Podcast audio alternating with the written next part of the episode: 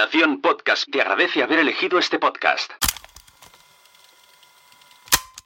Estás a punto de escuchar un contenido de PodTalks edición FanCon 2022. Organiza Nación Podcast y Quiero ser podcaster, con la colaboración especial de FanCon y el Ayuntamiento de Palau Solità y Plegamans. Gracias al apoyo de las marcas como Podimo, Evox, Spreaker, Hindenburg y Mumbler, podemos gozar de contenidos como los que vais a escuchar ahora. Muchas gracias y disfrutad. Bienvenidas, bienvenidos a El mundo no nos merece, el mejor peor podcast del universo, en el que si aprendes algo es por pura casualidad. Bienvenida, Laura Gil. Lau, ¿qué tal?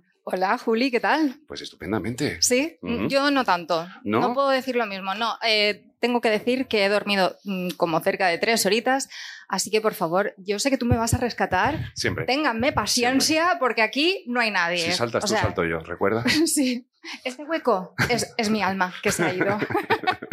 bueno, Bueno, bien, pero muy contenta. Oye, súper contentísima de poder estar aquí, compartir todo este tiempo y este espacio con todos vosotros. eh, Imagínate. sí, qué bonito. Además, volvemos de vacaciones. Sí.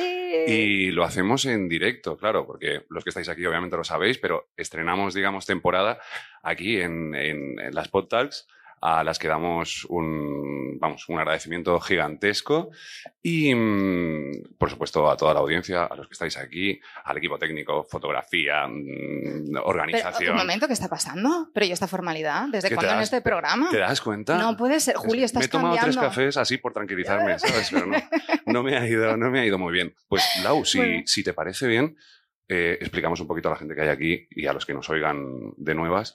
¿Qué, es, ¿Qué es esto? qué- ¿Qué es este qué programa? es esto? Sí. Vale. Bueno, pues si todavía no nos conocéis, vamos a hacer un- una pequeña introducción, una pequeña presentación.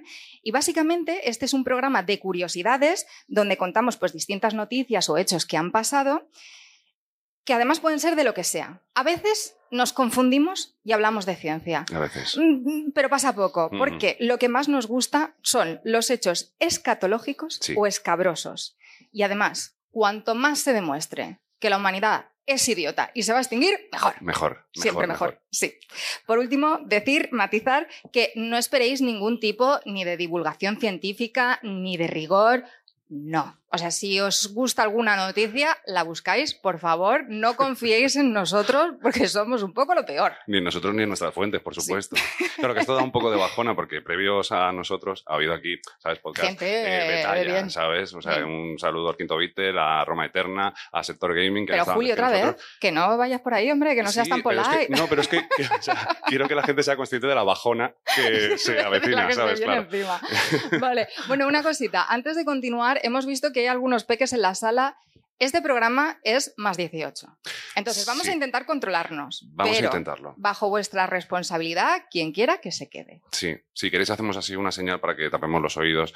Si hay algún menos 18 por aquí, no nos vamos a acordar, ¿vale? Pero No. bueno, no pasa nada, no pasa nada. La, la vida es dura y hay que saberlo desde pequeños. Bueno, y tenemos otra noticia antes de continuar, que por fin tenemos un Telegram, que Oh, ayer sí. nos ayudaron a Es hacerlo. verdad, lo configuramos ayer, lo anunciamos hoy, todo bien planificado, Claro, claro, sí. que sí. Y aunque hayamos dicho que estrenamos temporada, seguimos siendo el capítulo 22, Correcto, que es- se titula La vuelta al cole. La vuelta al cole.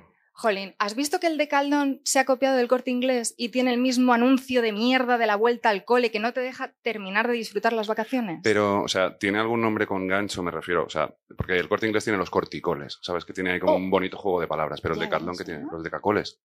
Los de cacacas. Los, los de cacacas. Em, bueno, eh, Bueno, ¿qué te parece? Sí, ¿qué te parece si empezamos a contar historias? Por favor, Julio. Bueno, pues voy a empezar yo, con tu permiso. Em, esta primera historia que te traigo tiene como intención cerrar uno de los grandes enigmas de la humanidad, que vamos a Oh. cerrar hoy aquí Oh, y ahora, toma, en este directo, en este estreno de temporada de El Mundo no nos merece. Que no se diga. ¿Qué te parece? Bueno, por lo menos era un misterio para mí. Seguro que para mí también. seguramente la mayoría de la gente ya lo supiera, pero no pasa nada. Bueno, empezamos. Es una historia que he titulado Vecinos molestos. Mm. Todos conocemos. Y ha surgido Sí de... somos. Sí somos, sí somos. Y ha surgido de una de las fuentes de información más fiables que existe en la red de redes, que es... La Wikipedia. No, Uy, casi. Twitter. Joder, madre Sí, eh, esto es una historia que ha surgido en Twitter. He tenido que adaptarla un poquito, ¿vale? Para que cuadre con el tema de la vuelta al cole, ¿vale? O sea que eh, Vamos, es que te vas a posible- pegar la inventada. Claro, es posible que no todo se ciña estrictamente a la realidad. No pasa nada, el mundo No nos merece, es así. Eh, pero bueno, podemos jugar, si te parece, Sí, sí. a, a qué es verdad y qué es mentira en esta historia. ¿Vale? Venga, qué guay. ¿Qué te parece? Pero sí, solo en esta, ¿vale? Porque si no ya me vas a pillar No, todas las mentiras después. Bueno, eh, empezamos con la historia. Tenemos a nuestro protagonista, ¿vale? Es un tuitero llamado Culero Connor, Me gusta. ¿vale? Esto es verdad.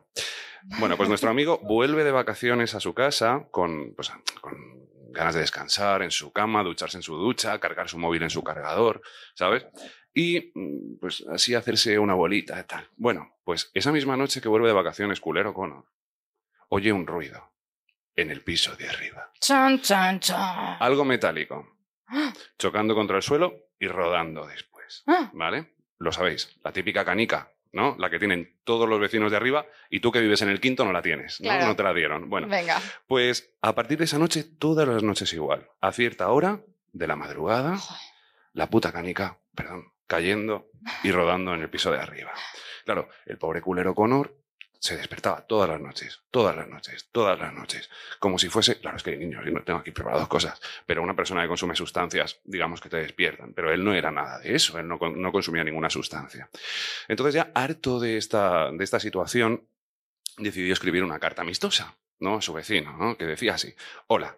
Todas las mañanas temprano y algunas madrugadas se escucha cómo rebota una bolita mecánica y pesada en el techo.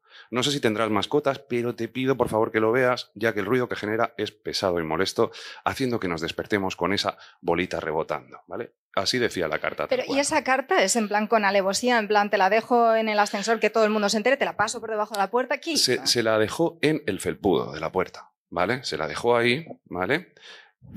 ¿Y qué pasó con esta carta? Claro, ¿cuál fue su sorpresa cuando otro vecino, un tercer vecino, que no era ni culero ni su vecino de arriba, eh, vio la carta y claro, fue a casa de culero y le dijo, Chati, aquí pasa una cosa, Está pasando algo. pasa una cosa, y es que encima de ti no vive nadie. Chan, chan, chan, por segunda Claro, vez. pero no solo eso, sino que la última persona que vivió ahí murió hace dos años. Los pelos de punta. Qué guay. Bueno, ¿eh? eh, mal rollito. Bueno, pero esto no es un programa de terror, aunque la calidad del contenido sea terrorífica. Y he venido aquí a cerrar el caso de la canica del vecino de arriba de forma general. Dale, ¿Vale? ¿qué estaba Entonces, pasando? Eh, no os veo mucho, pero de los que estamos aquí, ¿alguien ha oído la canica del piso de arriba? ¿La tenemos? ¿La tenemos? ¿La tenemos? ¿Alguien sabe la razón? ¿Quién la sabe? ¡Oh! A ver, un momento. Hola, ¿qué tal? Eh, a mí me han dicho, Ujú. A mí me han dicho. y porque cre- mal. creo que no es eh, comprobable, Pero, pero, o sea, tiene, tiene su lógica. Esa tiene su fuente me encanta. A mí me han dicho. Sí, no, es- me, lo ha dicho trabajo. un profesional de Ah, la, de la instalación, que es el ruido de las tuberías de la calefacción que van por fuera de... Cuando ponen los radiadores y por fuera ponen la tubería esa, pues es, forma parte de la dilatación y la contracción de ese- del material de las tuberías. Buah, iba a decir como en el ano. Ibas a decir, pero que no lo has dicho al final. no lo he dicho. Pues efectivamente, esa fuente eh, igual es la misma que me lo ha dicho a mí, pero sí, es. Eh, se debe a un efecto eh, físico de los fluidos, ¿vale? Que se llama pulso, perdón, golpe de ariete o pulso de Zukovsky, ¿vale? Y esto, yendo a la Wikipedia, que es donde lo he buscado sí, yo, ¿vale? sí. Eh, se debe a que efectivamente eh, las tuberías, ¿vale? Por las tuberías circula agua, ¿vale? O sea, por si no lo sabía, por si no lo sabía la gente, yo no lo sabía. Y cuando hay un, cuando hay un, digamos, un cauce, o sea, cuando el agua se mueve dentro de la tubería, no se oye nada. El problema es cuando se cierra, ¿vale? Eso genera una, una onda expansiva. Mm, Esto es- está explicado rápido y mal, porque yo me he informado rápido y mal, ¿vale? Que genera que las tuberías se expandan, ¿vale? Por el propio rebote de- del agua, ¿vale? Cuando giras, cuando cierras un grifo o cuando purgas un... Es que no es lógico que tanta gente tenga canicas. Claro, ¿y por qué? O sea, ¿por qué yo que tengo vecinos abajo no tengo canica? ¿Sabes? Porque no me ha llegado a mí esa carta Sí, sí. con la canica dentro. Pues efectivamente, lo que no te deja dormir por las noches no es eh, un fantasma ni una Barbie jugando a la petanca, es La física, es la ciencia la que no te deja. Qué dormir. fuerte, qué hija de puta, tío. Sí. Pensábamos que íbamos para adelante, pero no. Es que con la religión se vivía mejor antes, ¿Verdad? ¿sabes? Es que tanta ciencia. Un hay que- poquito de látigo, un Claro. poquito de clavo. Sí, sí, sí, sí. Tendría que haber límites en la Sí. ciencia. Maldición. Así que, nada, misterio resuelto. Y esa es mi historia de mierda. Pues para, para abrir, y, ¿sabes? Y no vais habéis ido, o sea que esto funciona bastante bien. Hemos desmentido un caso para subnormal. Sí. Pero solo Qué lo sabía una persona, eso está bien, ¿no? Si, y si alguien lo sabía también, pues me, me alegra que os hayáis callado porque así eh, pues hemos podido contarla. Claro, porque si no, imagínate. Lau, por ¿sabes? favor, Nos habéis sálvame. quitado el trabajo. Ah, no, que no. Sálvame de mí mismo, continúa, por Bueno, favor. pues te voy a contar entonces la siguiente historia y creo que todos nos vamos a sentir un poquito identificados. La he titulado así: Cuando decides alargar tus vacaciones, siendo un parguela, nivel pro. Ay, Ah, empezamos bien, ¿verdad? Vale, nos vamos hasta el 12 de marzo del 2017 al Gran Cañón del Colorado. Eh, eh, eh, eh, uh, uh. Gracias. Y vamos a conocer a nuestra siguiente invitada, Amber Van Heek, de 24 Ay, años. Amber. Eh, ay, Amber, Amber, yo te quiero, Amber. Bueno, pues ella era una estudiante de Texas y Girl Scout experimentada. Ah, yo, yo fui. Boy Scout, te lo he dicho alguna ¿Sí? vez, sí. Buah, yo duré un verano. Te echaron, un verano ¿verdad? y con una garrapata en la espalda, hijos de puta. Sí, ¿Te tío. has quitado? sí, me la quité. Soy yo. Eres la garrapata. Sí.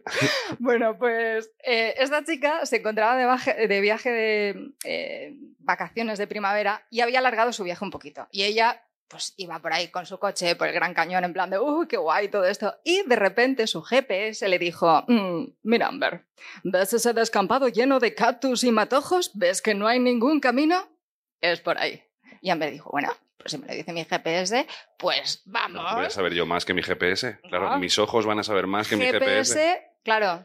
Hijo de puta, tío, el puto GPS, que yo me he perdido viniendo para acá. O sea, que no lo quería decir. sí, tío, me Digo, sigue, el campanario, sigue el campanario. Bueno, pues em, ahí no había ningún camino. Pero la cosa dejó de ser poco graciosa para ser cero graciosa cuando su GPS le dijo, ¿sabes qué, Amber? Mira que no tengo cobertura. Adiós.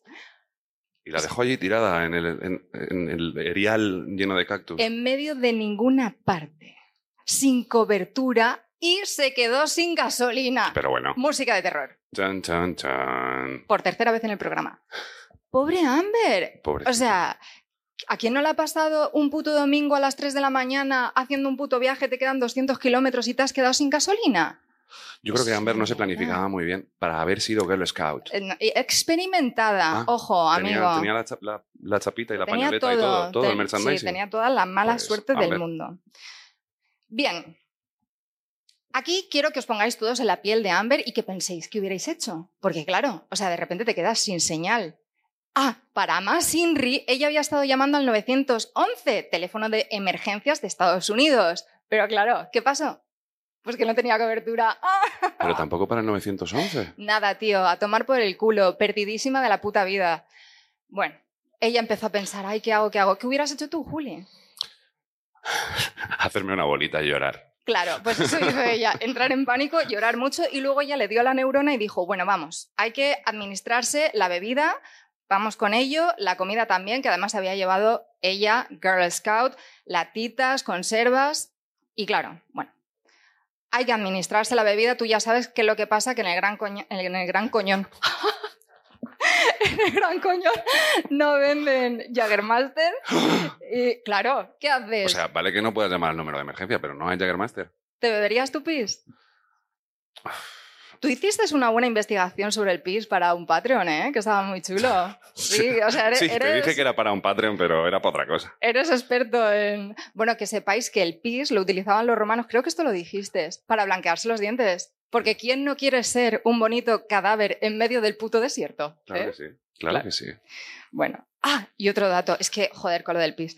Eh, En la tra- ¿Quieres volver al piso sí, otra sí, o sea, en la tradición ayurvédica, el amaroli es beber el primer pis de la mañana en ayunas y es de obligado cumplimiento. Es casi tan obligado como hacer meditación o yoga. ¿Habéis desayunado los que estáis aquí?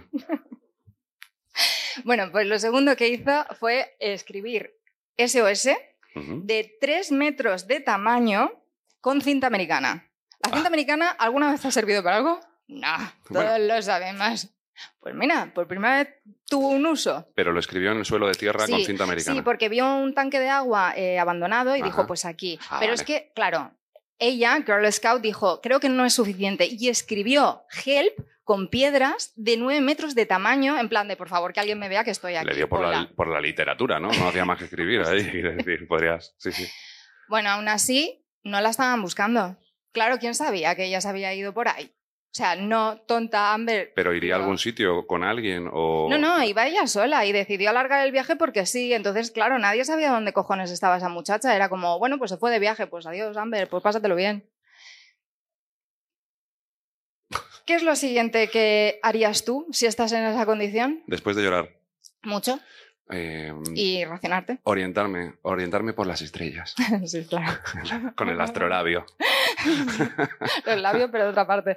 No, ella lo que hizo fue documentar toda su experiencia con vídeos y, claro, dejar vídeos en plan de, bueno, mamá, mira, soy tonta y me gusta ser tonta. Sí, soy, sí, soy.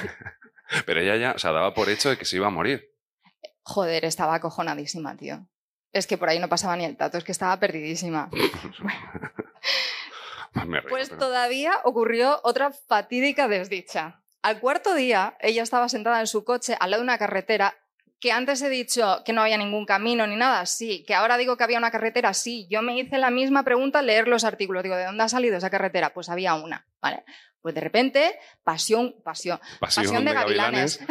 Pasó un camión y ella en plan de... "Eh", Se fue detrás. ¡Señores! Dice que corrió con todas sus fuerzas, pero no la vieron. Así que Amber, ya hasta el coño de estar ahí diciendo me voy a morir, dijo, pues mira, voy a darle al pinrel, yo me voy con el móvil en plan antena buscando señal y a llegar a algún sitio, no sin antes dejar documentado en su coche qué dirección iba a tomar. Bueno, bueno, Ojo. primera, primera Ojo. decisión inteligente. Sí.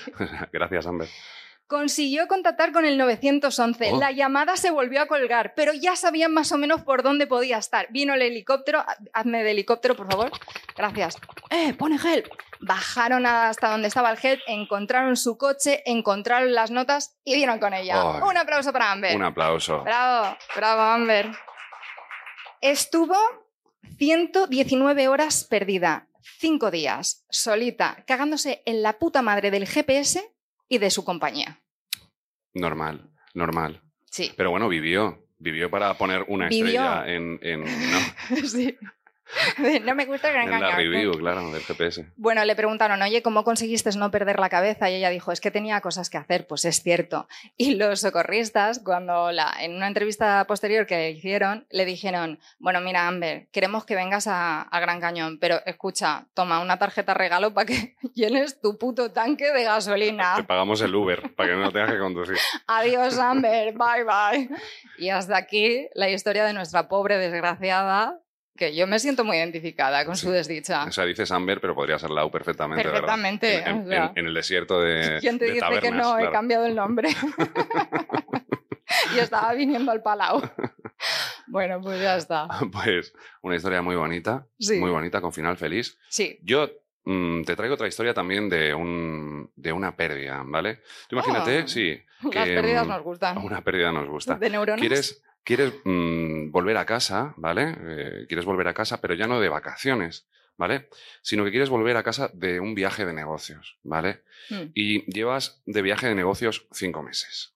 Imagínate. Ay, o sea, qué cansado. menudo coñazo. tío. Claro, y cuando vas a volver, estás ya preparando para volver, tal, te llaman y te dicen, oye, que el transporte que va a ir a buscarte, al final, que pues que no, Que no. que no tenemos dinero para pagártelo, ¿vale? Hijos de puta. Claro, y, Eso tu jefe. Claro, Qué imagínate, claro que dices, no, bueno, pues me busco una alternativa, ¿sabes? Me pillo un bus, me pillo un avión.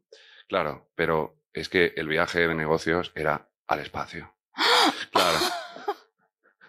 Adiós. Claro, concretamente en la estación Mir. Y ahora, imagínate que es que tu jefe no tiene dinero porque es que tu país ya no existe. Madre mía, tío. Vale, Conozco. bueno, esta, Joder, pasas de ser una estrella a estar estrellado. Es que es horrible, tío. esta es la historia de Sergei Krikalev, el último ciudadano soviético. Te dije, voy a traer historia de soviéticos.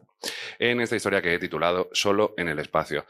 Técnicamente, por si alguien conoce la historia, no estaba solo, pero le vamos a hacer como que estaba solo para darle más dramatismo, ¿vale? vamos a jugar todos a esta impostura. ¿Pero qué tenía? ¿Un perrito o qué? No, tenía un- otro compañero que no nos Ah, importa. que es, Vale, que es exacto. el puto parguela de la historia. es el figurante número dos.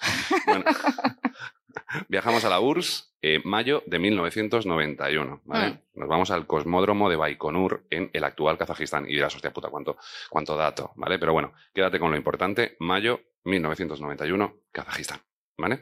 Allí tenemos a un guaperas espacial eh, llamado Sergei despegando hacia, hacia la Mir por segunda vez en su vida, ¿vale? O sea, ya había estado en el espacio antes, estaba ilus- ilusionadísimo, claro, porque los soviéticos pues llevaban la...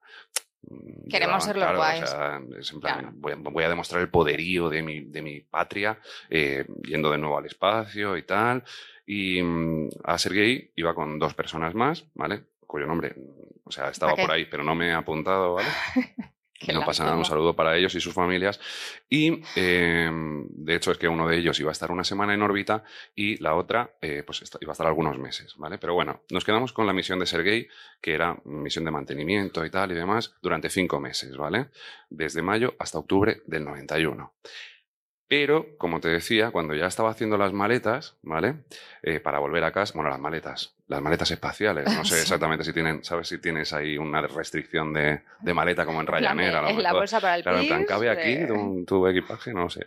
Bueno, em, le dijeron que el vuelo de, de relevo, claro, porque lo suyo es que le relevasen, iba, iba con retraso, por motivos X, ¿vale?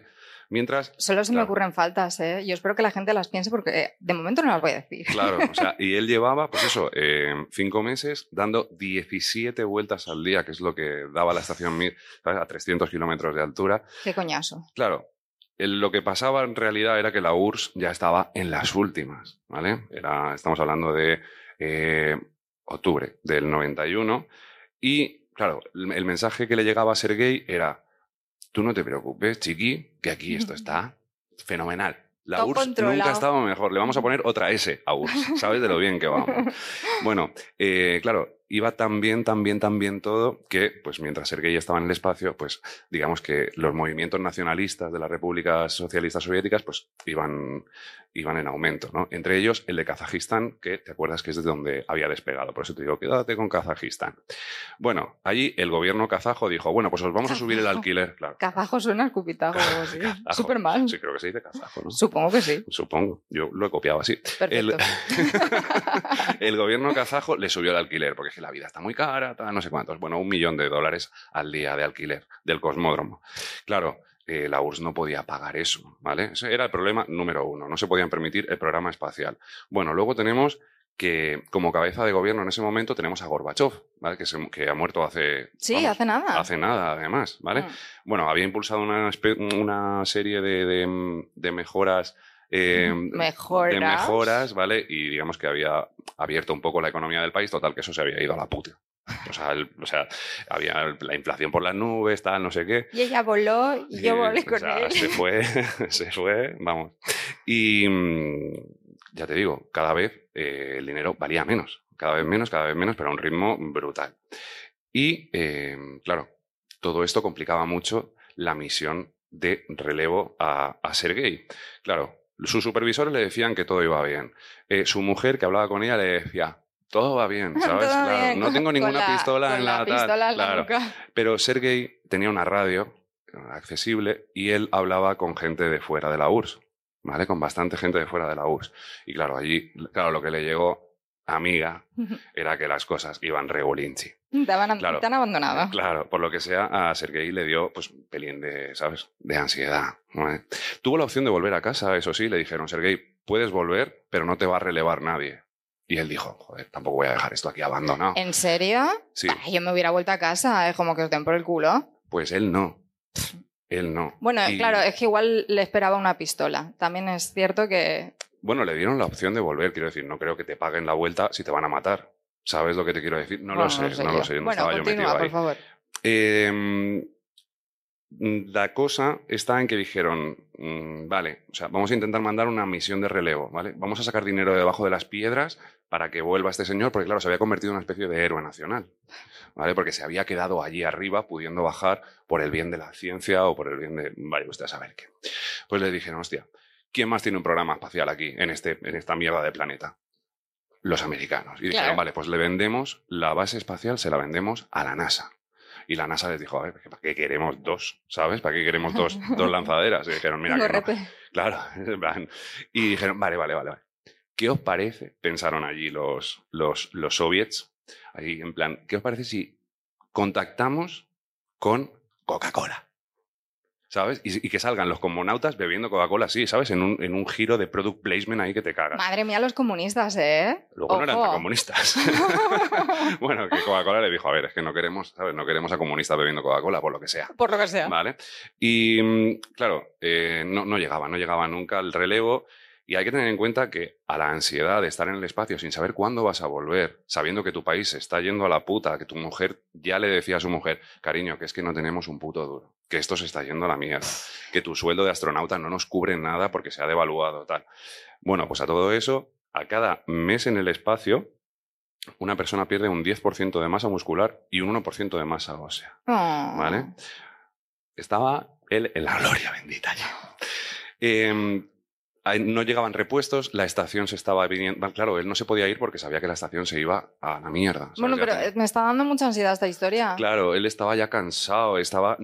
Allí, ya no quedaba sanitol. Tú No. imagínate, o sea, puedes vivir con fugas de aire. Pero bueno, si tienes sanitol. compañeros que no valen una mierda y nadie los conoce, te los puedes comer.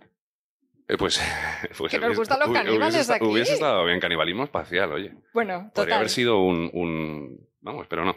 Eh, bueno, llega diciembre de 1991. Recordemos que Sergei llevaba desde, desde mayo, si no recuerdo mal. Bueno, em, la URSS se disuelve por completo. Es decir, ya no Mm. queda, ya no hay país. Ya, eh, claro, Sergei es en plan, hostia. es que- ¿Dónde claro, vuelvo? Claro, es que ¿dónde vuelvo? Y ya se, digamos que se forma la Federación Rusa y llegan allí unos señores al gobierno de la Federación Rusa y dicen, a ver, tenemos a un señor ahí arriba que hay que bajar, pero ¿cómo lo bajamos? Claro, porque no, o sea, ya ni siquiera tenemos Kazajistán porque ya se ha independizado tal. Y mm, ahora que somos capitalistas, ¿quién nos puede ayudar? Pues entonces apareció Alemania. ¿Sabes? Y dijo, claro, es en plan, Alema- hombre, amigos capitalistas, tal, nos hemos reunificado y tenemos aquí billetes gastaeros. 28 millonazos de dólares para los alemanes para hacerle el relevo a Sergei. Y no, no era, digamos, por, por ayudar a la nueva Rusia y tal, sino porque Sergei se había convertido como en un icono, porque como te decía, tenía una radio y había estado hablando con diferentes tal, y se había convertido en una persona así como querida, ¿sabes? En plan, pobrecico, allá arriba, sin patria, tal. Y mm, en marzo de 1992, por fin, llega la misión de relevo. 313 días, el pobre dando vueltas ahí, 17 vueltas al día a la Tierra, que tú le enseñas un globo terráqueo a Sergei y te dice, métetelo por el culo, ¿sabes? Y ¿sabes lo primero que hicieron? Claro, fue la gente, ahí los de, los de salvamento, a recoger a Sergei de la cápsula espacial, tal, así con los brazos A abiertos. saquito de huesos. Claro, de y, Sergei. y Sergei pensando, ay, me van a dar un abracito. Claro, y le pues no. pusieron las esposas. No, no le pusieron las esposas, pero le taparon las banderas soviéticas, claro, porque ya la URSS ya no existía. Y como había un montón de periodistas allí, lo primero que hicieron fue tapar las, las banderas soviéticas. Y mm, ahí estaban los periodistas, tal, eh, y le preguntaron, oye, eh, Sergei, llevas tal, estás hecho una mierda, eh, ¿cómo es volver a un país que ya no existe? Y Sergei, ¿sabes? Los miró en plan, o sea, ni les contesto. Bueno, Iros a tomar Iros por a el tomar por el culo. Y mm, ya para, para cerrar, te cuento un poco cómo está Sergei ahora. Está vivo, ¿vale? Volvió al espacio cuatro veces más. La última en 2005. Pues no aprende este señor. No, no aprende. Sergei, eh, mal. Y es el segundo hombre que más tiempo, eh, digamos, en sumatorio ha estado en, en el espacio. Sergei- 803 días. ¿Cuánto? 803 días. 9 horas y 39 minutos. Sergei tenía el síndrome de James Brown. Es en plan de yo necesito ser famoso aunque tenga que robar un banco. Sí, sí, sí, sí. Y se le conoce eso pues, como el último ciudadano soviético precisamente por eso, porque realmente era, Claro. era el último que quedaba ya, claro, estaba en el espacio. Hostia, yo, mira, Muy bien, Sergei, por ti, pero ¿y tus compañeros, tío? Es que eran la mierda, la mierdísima, es que nadie los recuerda, tío. No, eh, claro, exacto. Había otro con él, por eso decía, digo, no voy a decir que estaba solo en el espacio, pero había otra persona con él que llegó en una misión, digamos, intermedia y demás. ¿Y se quedó hasta el final ese señor? Y se quedó hasta el final, pero claro, no estuvo Qué tanto tiempo como es un- era un figurante. Pues nada, desde aquí te mandamos un besito, ¿eh? Eh, con- figurante número 22. Ujú. Mua. ¿Te ha gustado la historia? Me ha gustado mucho. ¿Os ha gustado? Sí. Sí, me ha dado un poco como de ansiedad. Es como, joder, tío, pobre Sergei. O sea, ya veníamos de la pobre Amber, con la que me siento muy identificada. Ahora Sergei es como, chico, mira, vuelve a casa, ya está bien.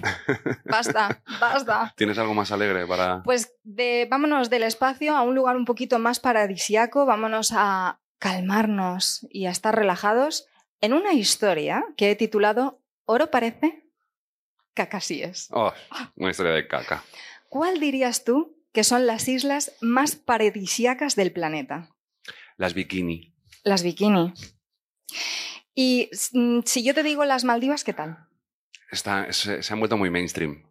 Ya, bueno, pero aún así siguen siendo guays, con Ya, sus es que no de arena claro. blancos, que tú te pones ahí en plan súper divina, con la piel bronceada. No me digas. Sí, sí. Bueno, pues ¿qué tal si te digo, si os cuento, queridos amigos, amigas, amigues, que las Islas Maldivas son unas islas paradisíacas de...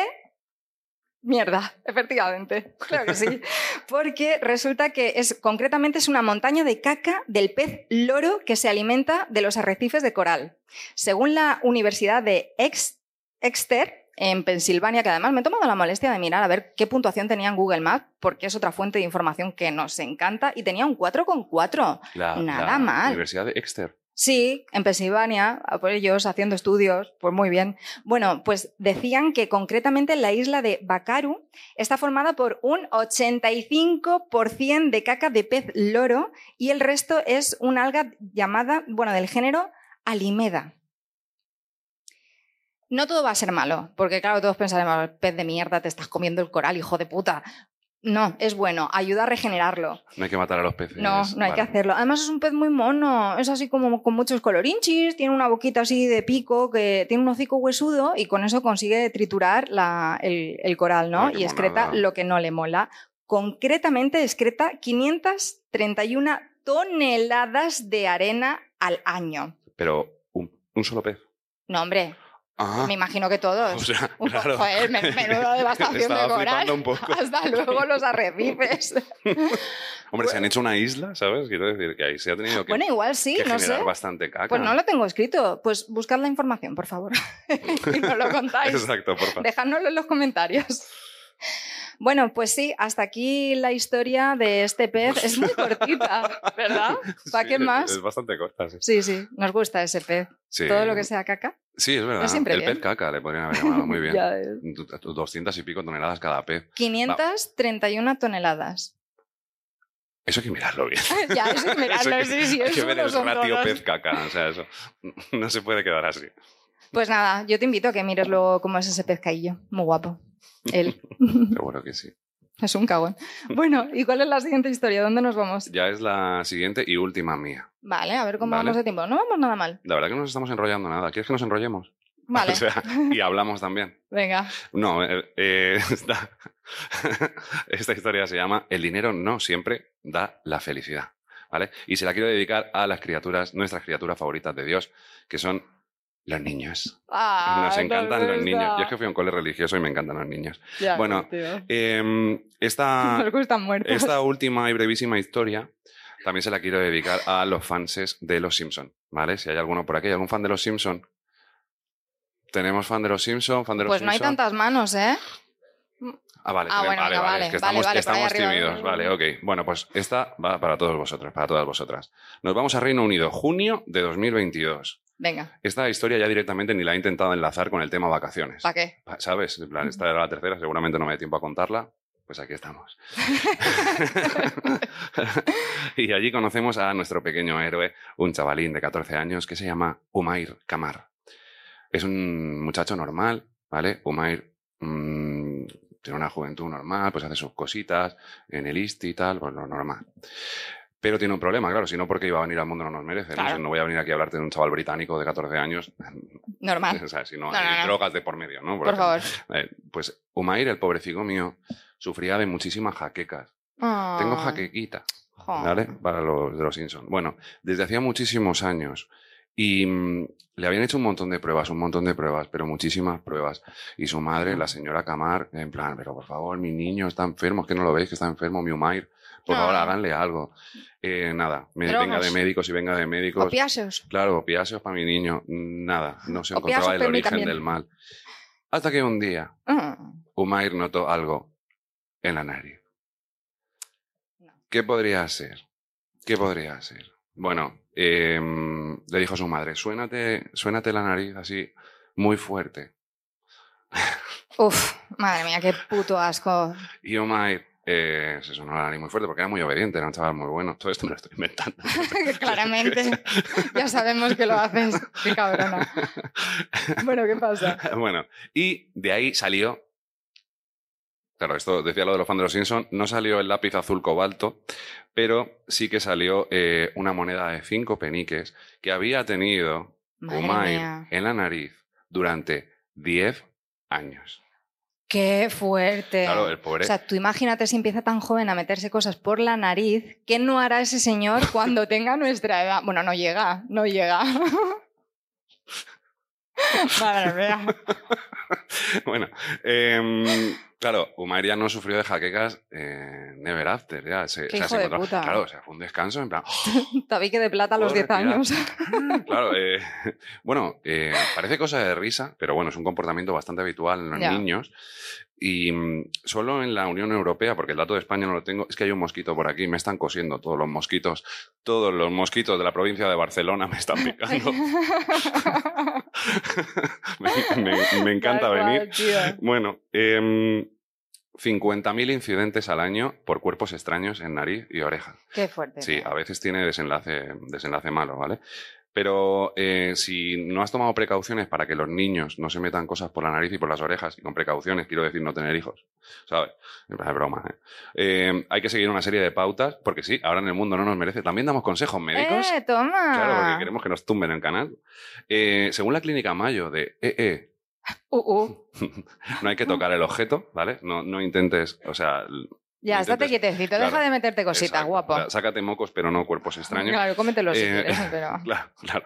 Cómete lo que quieras. Intenta no inhalar, es decir, no sigas tu, instinto, tu instinto básico de, de- de- tú que has tenido una adolescencia complicada.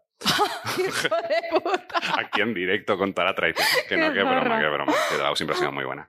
Bueno, en lugar de inspirar por la nariz, inspira por la boca, ¿vale? Y mm, expulsar el aire, en fin, que si no consigues sacarlo, es que tengo aquí 73 consejos que, Ya, ya o sea, está. quiero decir, luego si queréis Sí. os los paso. Mm, que vayáis al médico, chiquis. ¿Vale? Claro. No intentéis sacar el objeto porque lo vais a meter más y al final pues se va a quedar ahí 10 años. Mi madre estuvo trabajando en neumología durante, no sé, a lo mejor 10 años o algo así. ¿Tú sabes la de cuerpos extraños que sacaban de la nariz y de los pulmones? ¿Y sabes lo peor? Cuando la peña se metía semillas y eso germinaba. Pero ¿cómo se metía semillas? Eh, Yo qué sé, bueno, pues ¿cómo te metes una puta moneda por la nariz? por- porque, porque es un niño y está Bueno, explorando ya. su cuerpo. Bueno, también hay gente que se mete. Hostia, iba a traer una noticia, tío. Mira, porque no me acordé. Bueno, es que era muy bestia. En el próximo capítulo, sea como sea, la meto ahí, dobladísima. Vale. Y la noticia también. Eh, y en- sí. Vale. Pues esta, esta era mi última historia. Y no sé si quieres acabar el programa con una, con una final. Sí, vamos bien. ¿Vosotros os metíais cosas por la nariz cuando erais pequeños? Y de mayores, mirarle las caras. sí, no se les ve. qué mala. Vale, pues os voy a contar una última historia eh, que va a desbloquear un nuevo terror. Se titula Serpiente raptada y enviada desde Australia hasta Glasgow en un zapato maloliente. Así es como se podría haber titulado esta noticia y cómo los medios la podían haber contado, pero no, la gente se empeña en contarla desde el punto de vista del humano. Y yo digo, ¿por qué? El rigor ¿Eh? periodístico es que está matando a este Es que país. basta, basta ya. Bueno, pues eh, yo también he dicho, voy a contarlo de forma sesgada y voy a ponerme en el punto de vista de Moira Boxall, o sea, una mujer. una señora que viajó a Australia, en algunos sitios ponía que con su yerno. Y ahí ya la cosa como que me olía mal. Digo, ¿qué hace una señora viajando con su yerno? Ahí había cosas. Ahí había cosas, ahí había cosas. Pero no, bueno, parece ser que era su hijastro, que se llamaba Paul Airlie. Cuestión. Que se fueron allí, estaban unos días y un día Moira estaba durmiendo, eran las 3 de la mañana y de repente ¡ah! ¡ah! le pareció ver una serpiente. Paul, Paul, nene, mira, mira a ver si encuentra la serpiente. Y el Paul ahí de, me cago en tu puta madre, que no eres ni mi madre ni nada, ¿qué haces? Despertándome. Bueno, no encontraron nada. Yo ahí ya en esa habitación no duermo. Pero bueno, ellos siguieron durmiendo, total que llegó el final del viaje y se fueron. Con tan mala suerte, ¿eh? Me gusta cuando pones la voz, la voz sexy para él. Con La tan mala sexy. suerte. Mm. Con tan mala suerte que nuestra amiga Pitón Manchada, una serpiente que es inofensiva, que mide un metrito de largo, De nada, ya ves. ella había encontrado un zapato ideal para hacer su muda. Cuando se vio encerrada en una maleta y transportada 14 14.000 14.000 14.000 kilómetros hasta Glasgow.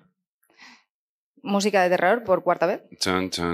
Bueno, cuán ingrata fue la sorpresa de Moira, que abrió la maleta y de repente. ¡Ay, el hijo puta de- del Paul este ya me está haciendo puta. bromas! Que no era ninguna broma, que era una puta serpiente. Y la mujer, la, la mujer, es que de verdad. Has quedado dormido. Dos poco, horas, pobrecita. dos horas de sueño. La mujer cogió a la serpiente, la sacó fuera, le puso una caja encima, empezó a llamar al chiquillo, Paul, Paul. Yo, ese chiquillo de verdad, por favor, tiene un premio. ¿Pero había más gente en esa familia o solo estaban la madre y el, y el Pues- hijastro? sí. Es turbio, Me resulta muy turbio. Bueno, el chaval al final consiguió llamar a la Sociedad Escocesa para la Prevención de la Crueldad hacia los Animales y allá que fueron, cogieron a la serpiente y le dieron asilo político. Oh, Llévenme a mí también. Total, que yo pensando en casa digo, pero vamos a ver, todo esto huele súper mal porque me he informado, he hecho, o sea, es que he hecho los deberes muchas veces No para este programa, te lo juro. Entonces dije, ¿cuánto tiempo tarda una serpiente en hacer la muda? Porque, ojo, también me fui a Skyscanner y digo, ¿cuánto tiempo se tarda en volar desde Australia hasta Glasgow? Bueno, pues se tarda como poco 28 horas y dos escalas. madre mía. Seguro que no viajaban en Ryanair, porque si no, esa serpiente moría embutida. Bien, Tiene que pagar la serpiente. En plan, no, Claro. llevas, llevas un animal, tienes Claro. que pagar. esa serpiente había empezado a hacer la muda mucho antes de ese viaje, porque tarda una semana en hacer la muda. Entonces, con todo esto quiero decir, con esto voy a acabar.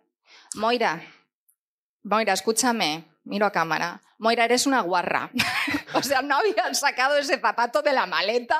Tía, por favor, dale un aire a la ropa, dale un aire al zapatico. Pero eso no estaba en la noticia. Eso, lo has deducido tú. Eso yo, que a veces pienso. A veces ¿Qué te parece? Pues me parece que era una guarra. ¿Verdad?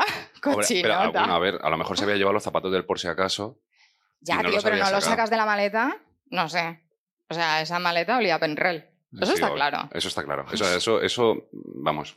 Pues Seguro. con Moira despedimos todas estas historias de mierda malolientes, que nos sobra tiempo. Si alguien quiere hacer alguna pregunta, eh, que lo dudo, pero bueno, Si os han repartido hortalizas, las, nos las podéis tirar sin problema. O sea, Sí. es- nos gusta. Pues ha sido un placer hace- volver.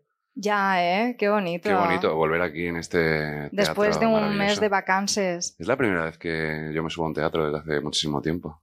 Yo piso bastante en los teatros. Mm, pero en el Pero no de esto. Claro. Claro. Nada, Pues- un montón, tío. Muchísimas gracias. Culico Nos- Gualimón. Sí, Pues nada, si nadie tiene nada que decir, nos vamos despidiendo. sí. ¿Alguien quiere decir algo? Os vamos a dejar aquí con Un un, descubierto de 10 Un minutos. aplauso, un aplauso. ¿Podemos pedir un aplauso? Gracias, gracias. Muchísimas gracias, muchísimas gracias a los que a los que nos oís desde, desde Spotify, Evox, Apple Podcast. Ah, sí, bueno, vamos a hacer un poco de promo y ya con eso acabamos. Mm. Que sepáis que tenemos un Patreon, un Mm. Patreon para los amigos, donde si queréis un poco más de pérdida neuronal, podéis acudir ahí. Y nada, pues por dos euricos, que siempre nos ayuda a mejorar el podcast, Pues escucháis un poco más. Claro que sí. Sí. Pues de verdad, muchísimas gracias. Muchísimas gracias a la organización y, y a vosotros. Y un besazo, corazones. ¡Mua!